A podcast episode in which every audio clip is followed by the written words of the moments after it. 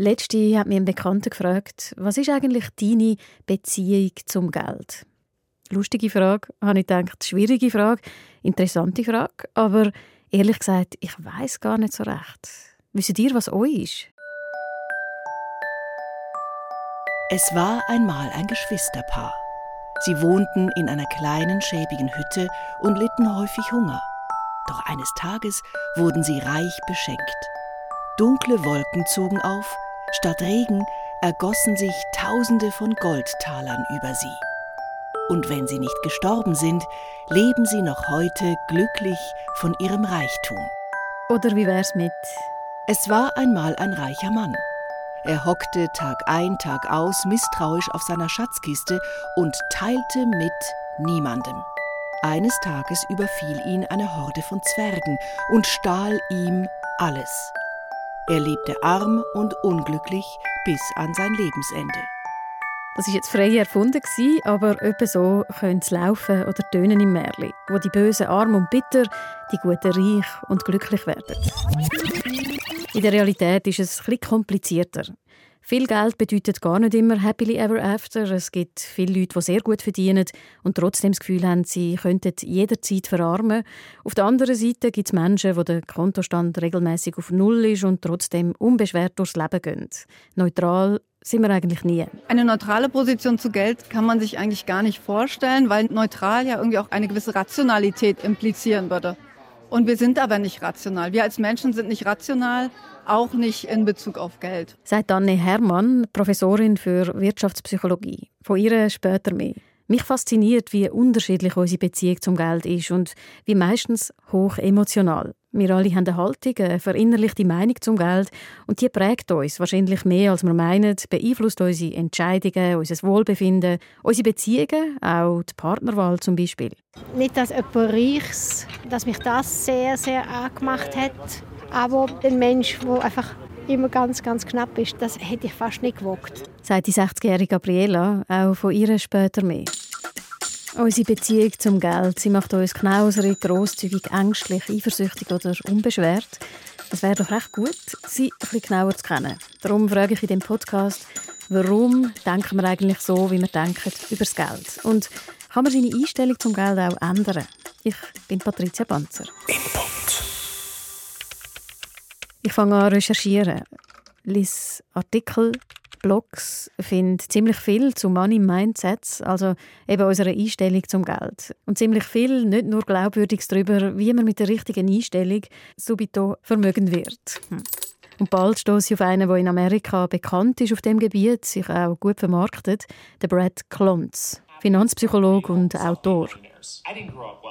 Er selber kommt aus einfachen Verhältnissen, erzählt er in dem Video auf seiner Homepage. Er hat lange die falsche Einstellung zum Geld gehabt, die aber können verändern. Was ich spannend finde, der Brad Klontz hat sehr viele Menschen befragt zu ihren Geldbiografien, ihren Erlebnis mit Geld, ihrer Einstellung zu Geld und hat daraus vier Geldtypen abgeleitet. Also er sagt, es gibt vier Money Scripts, so sagt er denen, eine Art Gelddrehbücher, wo man danach handelt, wo uns häufig gar nicht bewusst sind. Zusammengefasst sind das die vier Leute, die Status suchen, Leute, die Geld anbeten, Leute, die Geld bewachen oder vermeiden. Money is what gives life meaning. Mm, strongly disagree. Man kann auf dem Brad Clon seiner Homepage einen Test machen, um herauszufinden, zu welchem Geldtyp man gehört. Das probiere ich gerade. Weil eben so ganz klar, wenn ich zum Geld stehe, bin ich mir nicht. Ich denke zwar darüber nach, auf praktischer Ebene, also es muss genug reinkommen, aber sonst beschäftigt es mich nicht wahnsinnig. Was sicher schon mal ein Luxus ist, weil es bis jetzt immer gelangt hat. Es ist für mich, glaube ich, auch nicht sehr emotional. Ich bin nicht neidisch, brauche nicht viel Sicherheit. Wahrscheinlich, weil ich auch keine grossen Investitionen oder Verpflichtungen habe. I do not deserve money. Disagree. Zu einer langen Liste von Statements über das Geld muss man angeben, ob man damit einverstanden ist oder nicht. Poor people are lazy. Also. Arme Leute sind faul. You not tell others how much money you make. Über das Einkommen sollte man nicht reden. Money should be saved, not spent. Geld sollte man sparen, nicht ausgeben. Disagree. Things would get better if I had more money. Alles wäre besser mit mehr Geld. Disagree. Next. Und so weiter. Parallel dazu mache ich einen Aufruf, frage das Input-Publikum, wer mit mir über die Einstellung zum Geld reden Ich hoffe, dass sich ganz viele unterschiedliche Leute melden und bin gespannt, ob sich überhaupt jemand meldet, weil wir wissen es, zumindest in der Schweiz redet niemand wahnsinnig freiwillig oder freizügig über das Geld. Das ist aber man kann sich täuschen. Schon ein paar Tage später sitzt sie in einem Kaffee zu Bern einer ersten Person gegenüber. Sie heißt Nathalie, ist 28 und sie muss keinen Online-Test machen, um zu wissen, zu welcher Kategorie sie gehört. Äh, definitiv sparsam. Also mir ist es wichtig, dass ich wirklich Reserven an der Seite habe. Ich bin auch recht stolz darauf, dass ich von daheim aus auch gelernt habe, zu sparen, darauf zu schauen und dass man etwas dafür machen muss, dass man es bekommt. Nathalie ist ziemlich bescheiden aufgewachsen. Ich bin gespannt, was sie zu erzählen hat, weil auch wenn sie stolz ist aufs Können sparen, hat sie ihr früher auch geschadet, hat sie mir im Vorfeld geschrieben. Die Interviewsituation ist ehrlich gesagt ein bisschen ungewöhnlich. Ich muss sagen, es ist das erste Mal, als ich eine Eisprinzessin interviewe. Schon das erste Mal eine Eisprinzessin bin. Nathalie sitzt im blauen Prinzessinnenkleid vor mir. Eine weiße Schleife hebt den blonden Zopf zusammen. Es ist gerade Fasnacht und das Kostüm hat sie sich jetzt einfach geleistet. Im richtigen Leben benimmt sie sich absolut nicht wie eine Prinzessin. Ich arbeite als Hauswirtschafterin, also Tochtergesellschaft von der Spitex und gehe zu den Leuten im Haushalt unterstützen. Ja. Nathalie erzählt, sie schaue immer als erstes auf den Preis. Egal, ob im Restaurant, beim Kaufen von Kleidern, Lebensmitteln oder sonst etwas. Wenn sie mal auf den Putz haue, heisst sie das Schuhe für 80 statt für 30 Franken zu kaufen. Sich vielleicht ein kleines Dessert gönnen. Jetzt kann man ja sagen, sparsam sein ist doch gut, ist doch eine Tugend. Ja, schon, vielleicht. Aber eben, das Sparen hätte auch zu weit gehen Früher war es mehr ein Hindernis. Also mit früher meine ich vielleicht von fünf, sechs Jahren. Da hatte ich die blöde Angewohnheit, dass ich einfach am falschen Ort gespart habe. Also, dass ich, wenn ich einen Tag lang in der Stadt bin zum Beispiel und dann so gemerkt habe, gegen Nachmittag, hm, bekomme ich Hunger über, so, was soll ich echt essen? Und dann, ja, es wird mir zwar Lust, aber ah, das kostet so viel, hm, nein, nein, komm, warte noch, das halte ich noch aus. Und dann gleich so gegen frühen Abend, dann am Heimgehen, also der Magen nicht mehr am Knurren, aber langsam ein bisschen schlecht und so, ah, ich sehe etwas, aber ah, nein, nein, komm, lass, kannst du daheim essen. Amix hat sie mehrere Stunden gehungert, weil sie keinen Snack hat kaufen das sei besser. Aber die Bremse im Kopf sei immer noch da. Sie will Kontrolle haben und hat darum zum Beispiel auch keine Kreditkarte. Das habe ich nicht, nein. Kreditkarte würde man jetzt keine suchen tun. Ich will nicht Ende Monat die Überraschung bekommen von der Rechnung. Oh, was, das habe ich alles ausgegeben. Jesus Gott, das könnte ich nicht. Wenn andere viel Geld liegen lassen, für Abos, zum Beispiel für Filme oder Heftchen, die sie nicht brauchen, für teure Markenkleider, schüttelt sie den Kopf. Wie, wieso? Es ist einfach nur der Name, den man zahlt. Das ist ja mega schade. Es ist ja ein Unterschied, sparsam zu sein und geizig zu sein. Hast du einen Moment, wo du von dir dann findest, so, ah, ich bin, ich bin ein bisschen geizig? Ähm, nein, geizig würde ich jetzt nicht sagen. Also, das tut mich schon eher bei denen, die wirklich viel Geld haben, dass sie bei kleinen Sachen geizig werden und denken, nein, nein, nein, das brauchen wir nicht. Aber dafür sehr gerne essen oder sich wieder ein maßgeschneidertes Kleid gönnen. Aber bei mir ist das wirklich nicht, nein, bin ich ja, auch gerne mal jemandem etwas Gutes tun. So, ja. Der Nathalie Lohn variiert je nach Anzahl Einsätze im Monat, aber hoch ist er nie. Von dem her ist es von Vorteil, dass ich sparsam bin, sonst hätte ich es gelernt, spätestens jetzt, weil ich halt so, ja, im mittelmäßigen Einkommensbereich bin, also ja. Magst du sagen, wie viel oder nicht? Musst du überhaupt nicht? Aber eigentlich, ja, also ich würde sagen, im Schnitt sind es vielleicht so dreieinhalb im Monat, die ich habe, ungefähr. 3500 brutto. Ich frage Sie, ob dann auch Angst ein Grund ist, dass sie so fest aufs Geld schaut. Ähm, ja, ich denke, es ist schon so ein, Grund, weil Geld einfach wahnsinnig schnell weg sein kann. Also, man hat viel, denkt so, wow, mega viel Geld. Also viel, was ist viel? Eben, das ist noch, für mich sind ein paar Tausend Euro schon viel. Und dann denke ich so, ja, so schnell wie ich ausgebe, plötzlich könnte das weg sein. Und dann, äh, hm, will ich nicht riskieren. Obwohl, es würde jetzt noch ein bisschen dauern, bis ich wirklich alles weg hat. Aber das ist schon so ein bisschen der Hintergedanke, so, man weiß nie, was kommt. Irgendwie Notfall, Krankheit, irgendetwas. Und dann kann man plötzlich blöd dastehen und denken, Mist, hätte ich das und das bloß nicht gekauft.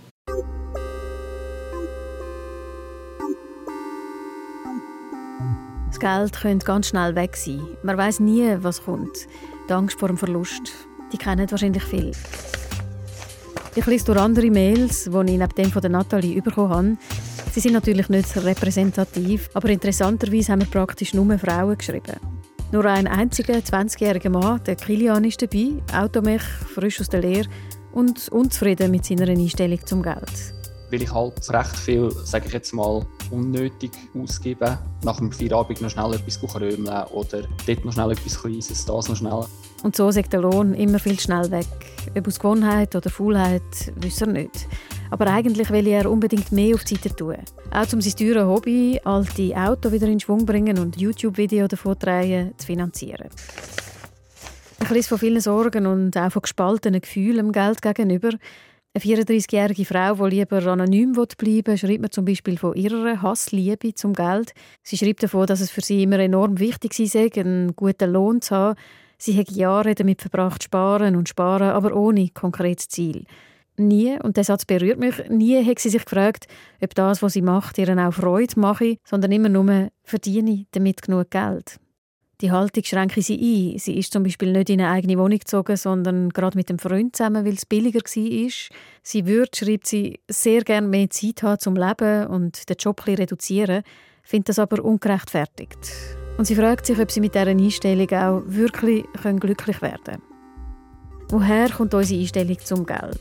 Auf diese Frage wollte ich dem Podcast ja antworten. Die Frau, die mir da geschrieben hat, Sie sagt, ihre Einstellung komme sicher von früher. Ihre italienische Mami sei wegen der Liebe sehr jung in die Schweiz gekommen, sei zuerst sehr stolz auf ihren Lohn in der Fabrik.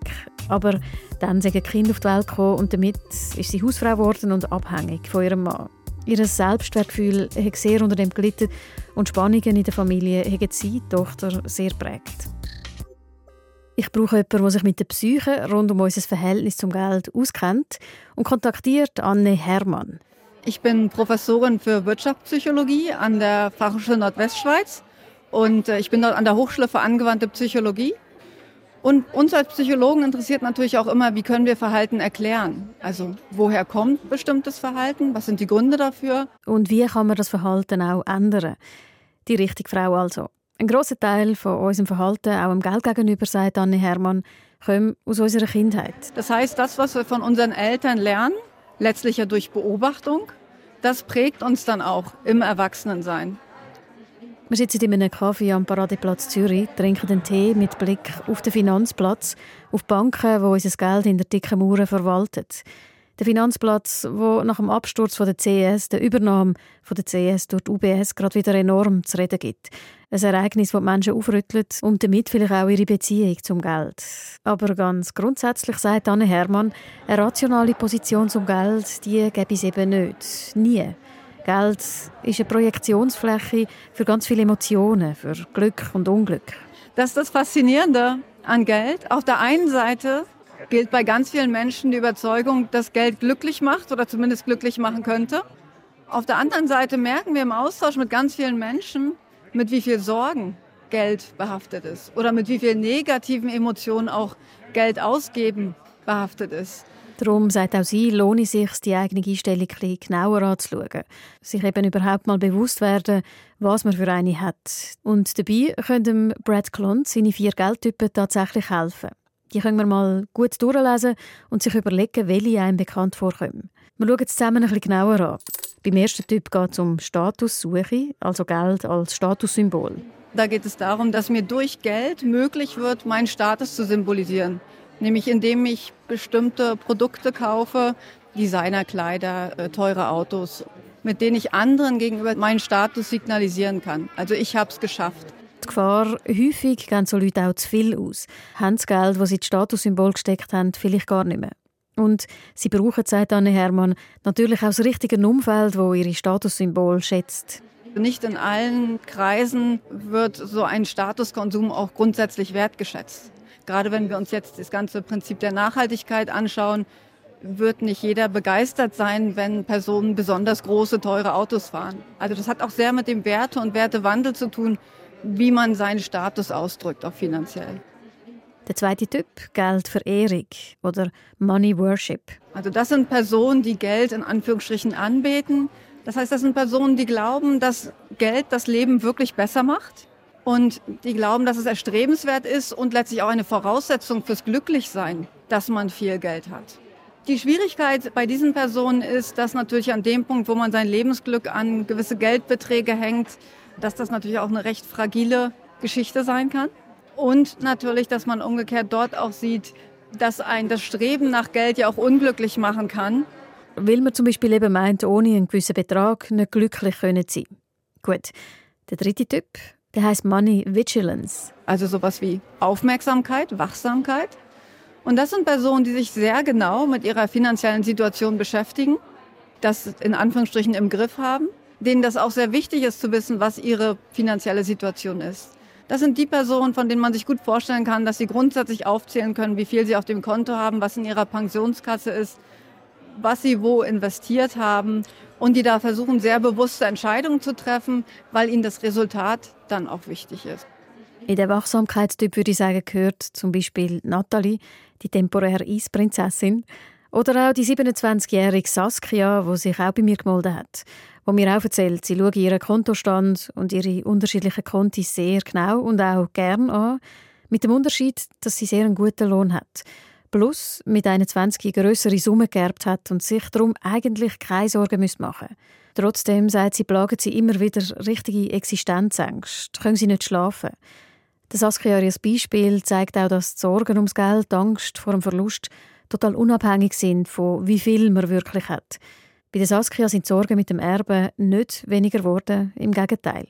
Also ich würde sagen, sie sind sogar noch ein bisschen stärker geworden, weil ich, mir lässt mal News, denke man, ah, dort Krieg, dort Inflation, alles und so. Du bist eine, die sich über das auch Gedanken macht und sagt, okay, ja, geht es vielleicht Ende Monat auf? Also, und dann, wenn ich sage, ja, eigentlich mache ich mir wegen nichts Sorgen. Saskia, die wir gerade gehört haben, oder auch Nathalie, sie gehören zu den Wachsamen. Eine von vier Geldtypen, also, die der Finanzpsychologe Brad Klontz eruiert hat, wo die Wirtschaftspsychologin Anne Hermann mir am Zürcher Paradeplatz genauer erklärt. Die Wachsamen, sie haben natürlich definitiv Vorteil mit ihrem scharfen Blick aufs Geld, mehr Sicherheit. Aber das Ganze hat natürlich auch einen negativen Aspekt oder kann, wenn man es zu weit führt, einen negativen Aspekt haben. An dem Punkt, wo ich mich sehr stark mit Finanzen beschäftige, habe ich manchmal auch größere Schwierigkeiten, Geld auszugeben, weil ich dann ja ganz bewusst auch sehe, welchen Einfluss das hat auf meinen Kontostand zum Beispiel. Das heißt, wenn man diesen Aspekt zu sehr auf die Spitze treibt, wird man vielleicht auch die Person, die so viele negative Emotionen hat beim Geld ausgeben, weil sie eben ihr Geld aufmerksam bewacht, in Anführungsstrichen. Bleibt nur noch ein Geldtyp offen. Aber vielleicht vorher noch eine kleine Anmerkung. Es ist wichtig, sagt Anne Hermann, dass man bei dem Modell vom Klons nicht das Gefühl hat, man sei jetzt einfach einer von vier Geldtypen. Es geht viel mehr um Tendenzen, die man auf allen vier Skalen haben kann. Und die, die am höchsten ausschlagen, soll man dann genauer anschauen. Gut, fehlt eben noch ein Typ. Das sind die, die das Geld oder vor allem die Gedanken daran vermeiden. Die Geldvermeider, die, die wegschauen. Also das sind Personen, die sich ungern mit Geld beschäftigen. Nun könnte man ja sagen, das ist doch toll, dann hat man mehr Ressourcen für die anderen wichtigen Dinge im Leben.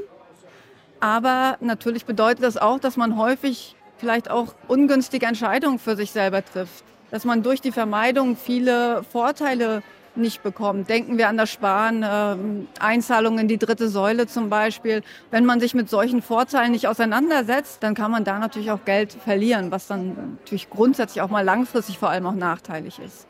Wie kommt es dazu, dass man einfach lieber nichts mit dem zu tun hat? Der erste Grund ist, gerade wenn man eine eher negative Einstellung zu Geld hat, dann ist jede Auseinandersetzung damit auch mit negativen Emotionen verbunden. Wenn man zum Beispiel denkt, Geld ist dreckig, Geld bedeutet Korruption, dann lässt man doch gescheiter die Finger davon. Der zweite Grund ist schlicht und ergreifend fehlendes Wissen oder auch nur die subjektive Wahrnehmung, dass einem die Kompetenz fehlt, um sich damit zu beschäftigen. Ich weiß nicht, ob ihr euch jetzt erkannt habt in einer von diesen Gelddrehbüchern von den statussuchenden Geldanbieter, Geldbewacherinnen oder Geldvermeider. Ich merke, ich fühle mich in der letzten Kategorie ein bisschen ertappt. Ich finde schon immer wieder, dass Geld zu Ungerechtigkeiten führt, zu schwierigen Kernfragen über unsere Gesellschaft. Ich kann mich recht aufregen über Geiz und Gier. Ich täusche mich nicht. Das Testresultat von Brad Klontz im Testbogen kommt rein. Und bestätigen es. Deutlich zu steht bei mir eben Money Avoidance, Vermeidung. Warum das so ist, weiß ich nicht recht. Vielleicht, weil ich durch frühe Reisen in der Welt gesehen habe, wie ungleich das Geld verteilt ist. Vielleicht, weil ich durch meinen jüngeren Brüder, der schwer behindert auf die Welt gekommen ist, wo eine riesige Lebensfreude hat, aber wo man mit Geld absolut keine Freude machen kann, gelernt habe, dass Geld nur bedingt etwas bringt. Genau weiß ich es nicht. Aber ich nehme mir vor, genauer anzuschauen. Weiss es Nathalie, woher ihre Einstellung kommt?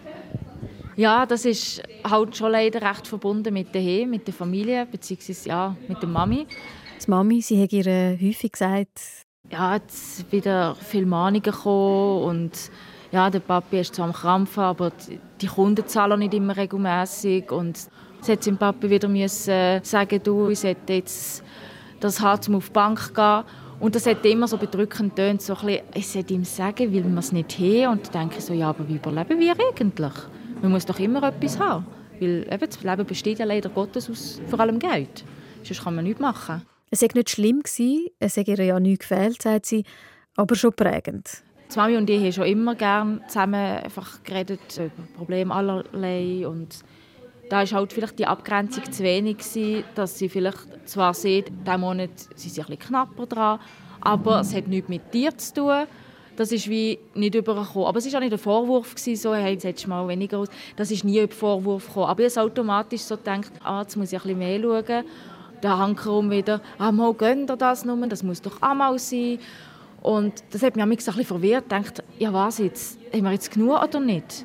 Nathalie hat sich mitverantwortlich gefühlt, erzählt sie. Sie hat es verinnerlicht, das Gefühl, dass es knapp werden könnte. Und schauen Sie dann eben auf den Preis. So können innere Überzeugungen, Glaubenssätze entstehen. In der Kindheit oder auch später durch prägende Ereignisse, private oder auch öffentliche, Finanzkrise zum Beispiel. Je nach Umfeld, Freundeskreis können die Sätze dann gefüttert oder auch schwächer werden. Zum Beispiel, ich habe nie genug Geld. Wer Geld verdienen will, ist gierig. Ich sollte ja nichts unnötig ausgeben. Wenn ich das nur kaufen könnte, wäre ich glücklich. Sparen bedeutet verzichten. Ich kann einfach nicht mit Geld umgehen. Die Liste von so Sätzen, die häufig aus der Kindheit kommen, ist endlos.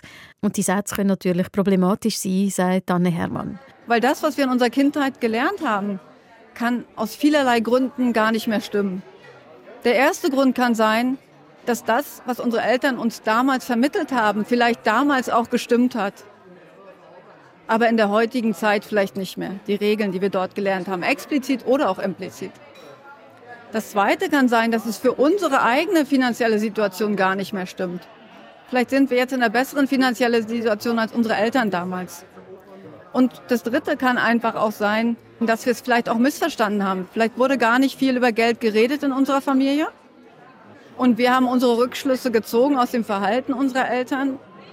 Aber vielleicht stand etwas ganz anderes dahinter.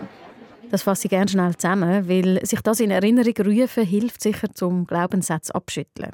Also erstens, die Zeiten ändern sich, was gestern gegolten hat, muss heute nicht mehr gelten. Zweitens, unsere finanzielle Situation ist vielleicht ganz eine andere als die der Eltern damals. Und drittens, vielleicht haben wir unsere Eltern schlicht und einfach missverstanden. Es könnte sich lohnen, mal nachzufragen, mit den Eltern zu reden, zu fragen, wie es ihnen eigentlich wirklich gegangen ist, finanziell, was sie damals eigentlich gemeint haben. Wie bei vielen anderen Glaubenssätzen, die man aus der Kindheit mitnimmt, ist es wichtig, sie später im Leben zu reflektieren.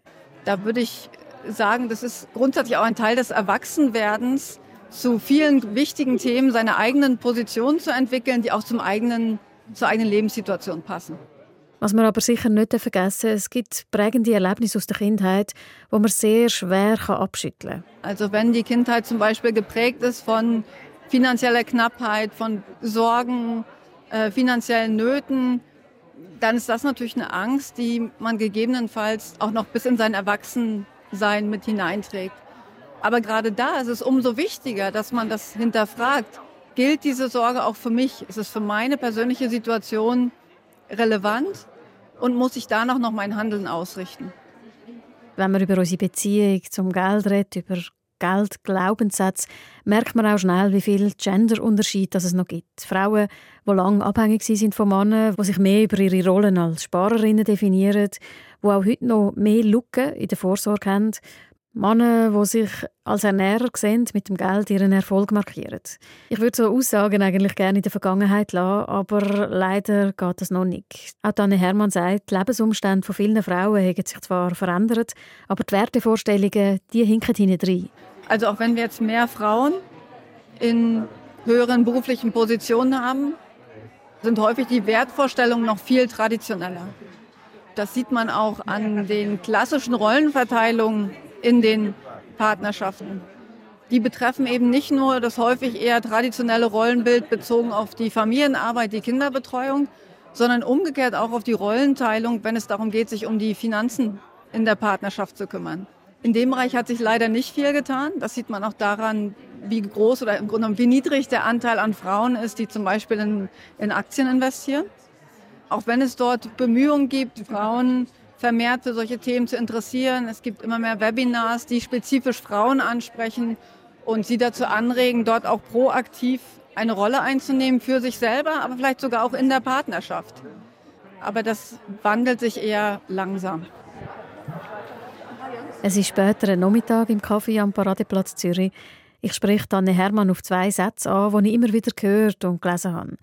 Man weiß ja nie, was kommt, oder das Geld kann sofort wieder weg sein auf die Verlustangst, die in vielen Köpfen spuckt, ob begründet oder nicht, wo sehr einschränkend kann sein Was kann man da dagegen machen?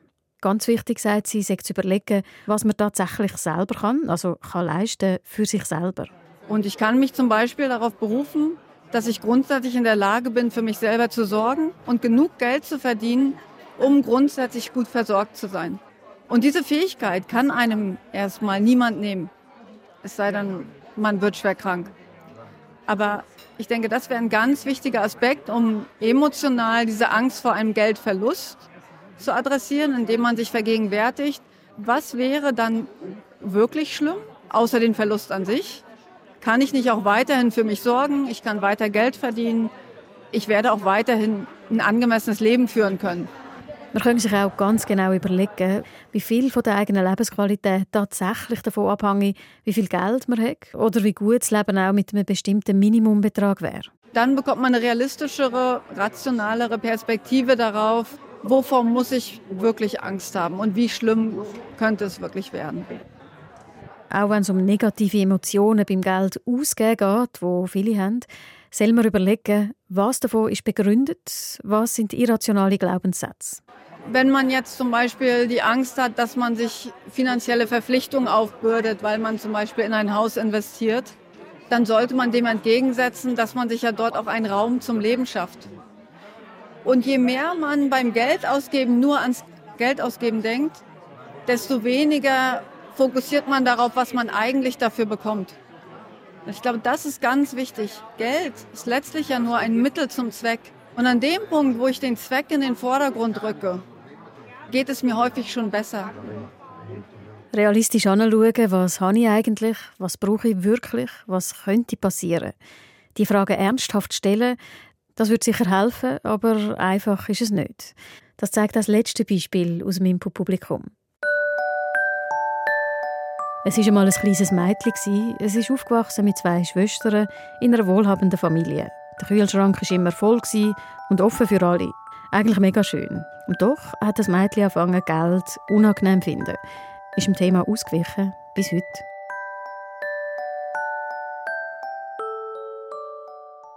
Das Mädchen ist heute 60, heisst Gabriela, hat einen wachen Blick, trägt ein oranges Hemd mit Blumenprint und in der Hand einen Ingwertee, wo in einem Kaffee in Basel neben sie Sonne sitzt.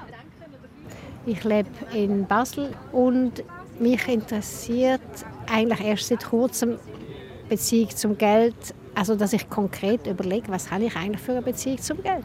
Ähm, wenn man 60 wird, dann wird man so ein bisschen aufmerksam. Was sind so Sachen, Themen, die ich nie so richtig angeschaut habe, aber die mich eigentlich immer beschäftigen. Ständig. Beschäftigt oder belastet? Beides, würde ich sagen. Obwohl sie selber seit sieben Jahren beruflich mit Finanzen zu tun hat, sie macht Sozial- und Finanzassistenz für Betagte, hat sie es bis jetzt selber einfach nie geschafft, bei sich richtig anzuschauen. Budget machen zum Beispiel ist für mich, habe ich noch nie gemacht, richtig. Ehrlich anschauen, wie viel Geld gebe ich aus.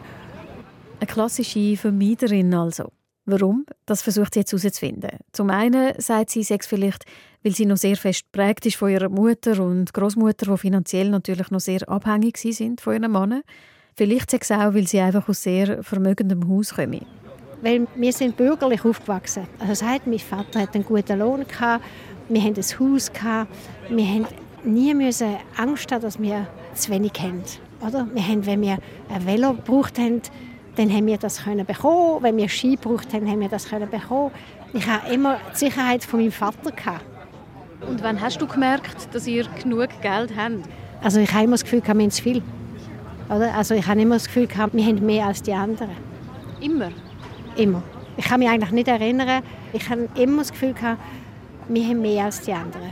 Also mehr natürlich nicht als ein Prinz oder so, aber zum Beispiel als meine Cousins und Cousinen ich habe dann schon gespürt, wenn jemand weniger hatte. Oder ich wollte das wahrscheinlich immer wissen, weil dann hatte ich ein bisschen Hemmungen am anderen gegenüber. Das wollte ich jetzt fragen, das kann angenehm oder unangenehm oder neutral sein. Ist es eher unangenehm gewesen? Ja, ich habe einfach gefunden, es ist eigentlich, es ist einfach blöd. Oder es ist einfach schade. Oder es, ist, es hat mir ein bisschen leid getan. Oder ich habe mich auch ein bisschen geniert. Wir haben zu viel. Der Satz hat sie lange mit sich herumgetragen. Sie sind eigentlich nie wirklich losgeworden. Ja, der ist geblieben und natürlich, der war auch schon ganz jung im, im Verhältnis auf die Welt. Ähm, ich habe so Privilegien. Ich habe mich immer wieder gefragt, warum bin ich an diesem Ort geboren? Wie sind dann Ihre Eltern mit Geld umgegangen, wollte ich wissen. Ihre Mutter, sagt Gabriela, die Teilzeit als Lehrerin geschafft hat, sie hat grosszügig alle unterstützt, auch ihre Freunde. Alle konnten jederzeit können essen bei ihnen, haben auch finanzielle Hilfe bekommen. Bei meiner Mutter hat auch schon ihre Mutter die in einem kleinen Dorf gewohnt und sie hat einfach tagtäglich sind Leute zu ihr und haben halt einfach wieder fünf Franken wollen und sie hat einfach allen immer etwas gegeben. Das soziale Bewusstsein hat sie sicher von ihr übernommen. Ihr Vater, der Businessmann, war der einzige in der Familie, der gewirtschaftet hat. Als Kind hatte ich dann das Gefühl, mein Vater ist super. Als Vater habe ich den Besten gefunden. Aber ich habe gedacht, ah, er macht halt einfach nur Geld. Er, er schafft nur fürs Geld die anderen, die machen etwas für die Welt und ich weiß, so, oder? Hat das einen Zwiespalt gegeben? Total, oder ja, total Zwiespalt, ja. Hat das auch eine Auswirkung auf deine wichtigen Entscheidungen? Ja, also schon sehr, sehr stark. Gabriela denkt zurück. Sie hat zum Beispiel die Selbstständigkeit nicht gewagt, obwohl sie der Typ war dazu. Sie hat zwar Kunst studiert, aber sie hat das Risiko nicht eingegangen, darauf zu arbeiten. Sie hat die Beziehung mit ihrem Ex-Mann erst dann eingegangen, als er einen sicheren, gut zahlten Lohn hatte. Später war Gabriela alleinerziehende Mami. Die Alimente sind nicht verlässlich eingetroffen. Darum hat sie einfach geschafft, so viel wie es gegangen ist. Aber ich konnte anschauen, um bisschen weniger zu arbeiten. Ich habe einfach gefunden, 80 Prozent muss ich arbeiten. Dort hätte ich schon noch ein bisschen genauer anschauen Weil vielleicht hat sie auch mit bisschen weniger Krampfen gut gelangt. Das alles sind Gründe dafür, dass Gabriela sich heute vorgenommen hat, wirklich zu überlegen, warum sie im Thema Geld immer ausgewichen ist. Sie wird realistisch anschauen, auch mit dem Blick aufs Alter, auf Pensionierung. Was hat sie wegen vielleicht falschen Glaubenssätzen nicht gemacht? Wo hat sie anderen vielleicht auch Unrecht an? Könnte sie jetzt mit 60 vielleicht auch ein bisschen weniger arbeiten? Sie hat sich vorgenommen, das Thema auch mit ihren Schwestern zu besprechen, vielleicht mit Hilfe einer Mediation, über die Rolle der Eltern zu reden, über heikle Sachen wie Besitz, über Ängste und Vorurteile. Über das Geld reden, etwas, das bei ihr wie bei vielen anderen nicht immer gegangen ist. Das ist natürlich zum Beispiel auch ein Thema dass ich nicht gerne gesagt habe, aus was für einer Familie ich komme. Weil ich dann denke, dann sind die Leute gerade, aha, ja gut, ah, die hat ja noch einen Vater hinter dran. Die Angst, verurteilt zu werden und selber zu urteilen, ist bei Geldfragen riesengroß. Schnell findet man jemanden zu geizig, zu verschwenderisch, verwöhnt oder regt sich zum Beispiel auf, wenn jemand nichts mit dem Geld macht. Die Gabriela hat zum Beispiel eine Freundin, die aus ganz armen Verhältnissen kommt, wo Leute, die anders aufgewachsen sind, schnell verurteilen. Und ich finde, sie ist mit mir ungerecht. Wenn sie was sagt? Ja, du bist ja halt aus, aus einem guten Haus und du kannst dir nicht vorstellen, wie es für mich ist und so. Oder wo sie dann erfahren hat, was mein Vater wirklich für eine Position hat im Textil Schweiz, dann ist sie völlig geschockt gewesen. Aber ich habe ihr das auch nicht unter die Nase gerieben. Vielleicht habe ich vor dieser Ungerechtigkeit auch immer ein bisschen Angst gehabt, dass man mich dann irgendwie einfach in eine Ecke setzt und stellt und ich möchte eigentlich neutral sein. Neutral sein. So viel wissen wir jetzt, ist enorm schwierig in Sachen Geld. Aber es ist ein gutes Ziel. Ich frage Gabriela als letztes, was es dann gebraucht hätte für sie, dass sie schon früher genauer hätte können anschauen auf ihren Kontostand, auf Geldfragen. Also ich glaube, ähm, das wäre sicher ganz wichtig gewesen, dass die Eltern über das Vermögen geredet hätten. Richtig offen, ganz klar. Geld macht die Welt schlechter. Ohne Geld werde ich nie beliebt. Ich habe es nicht verdient, so viel Geld zu haben. Geld stinkt. Kann man von seinen Glaubenssätzen loskommen? Die 28-jährige Nathalie, ihr erinnert euch, diese Prinzessin, die ziemlich jeden Rappen umgedrüllt hat, sie sagt mir, in der Zwischenzeit hat sie einen ziemlich guten Umgang gefunden mit dem Geld. Erst letzte hat sie das Reisen entdeckt. Sie hat immer mehr gemerkt, dass ich einfach mehr erleben will, dass mein Leben mehr leben will wenn andere erzählen, ja, bin dort und dort, ich das und das gemacht und immer denkt, das will ich auch, das will ich auch. Und jetzt plötzlich festgestellt, das kannst du ja auch. Wieso nicht? Also sparst ein bisschen und dann schaust, muss ja nicht eine ganze Woche sein oder weiß nicht wie lange. Und dann habe ich es gemacht. Sie strahlt, was sie mir erzählt, wie sie ganz allein ein paar Tage auf Amsterdam sei. Ah, ich werde am liebsten gerade wieder losgehen. das war für mich wirklich etwas Grosses.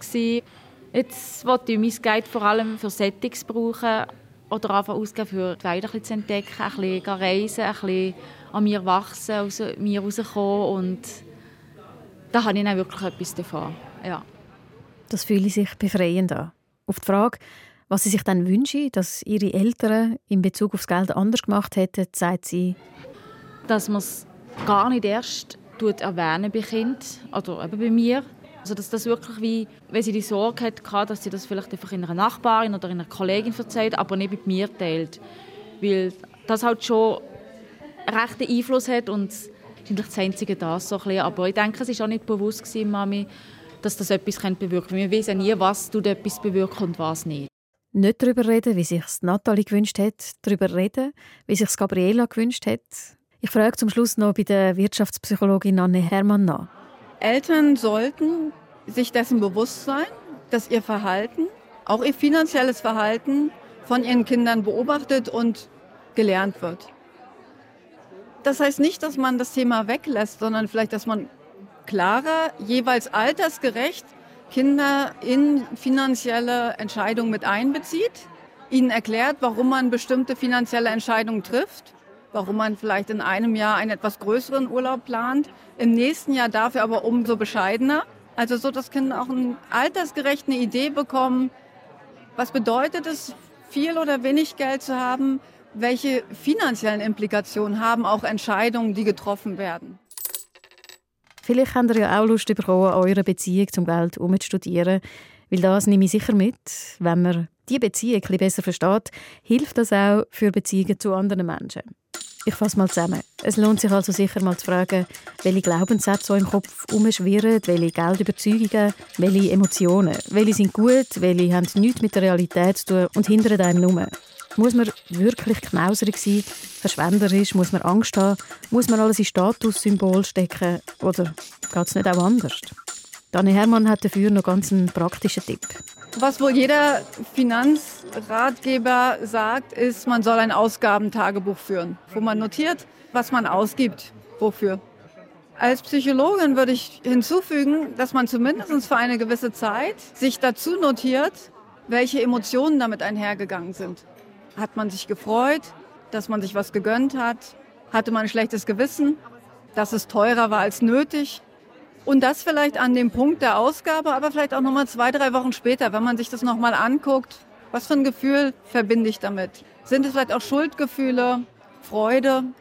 Und dass man dadurch erkennt, welche Emotionen habe ich im Alltag?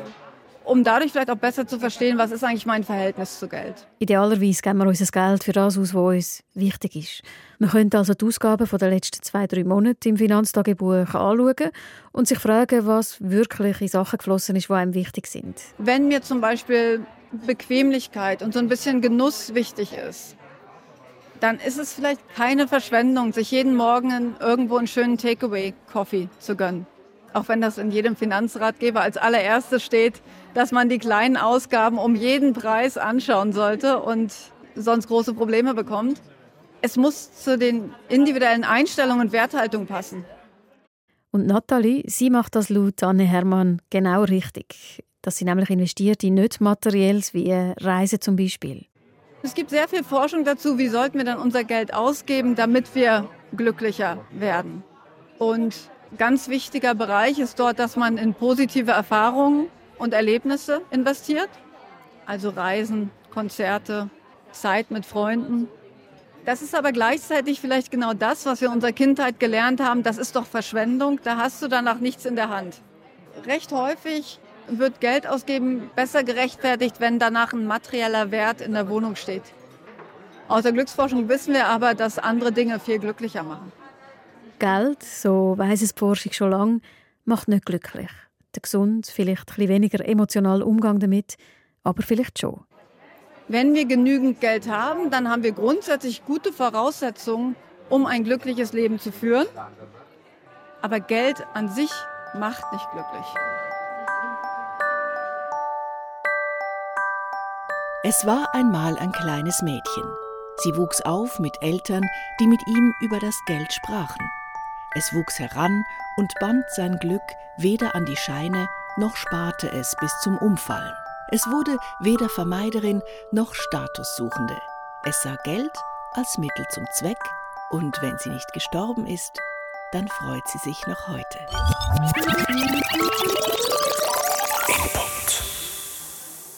Danke vielmals fürs Zuhören. Mein Name ist Patricia Banzer. Wir freuen uns wie immer über Feedback zum Podcast. Sehr gerne via Mail unter input.srf3.ch.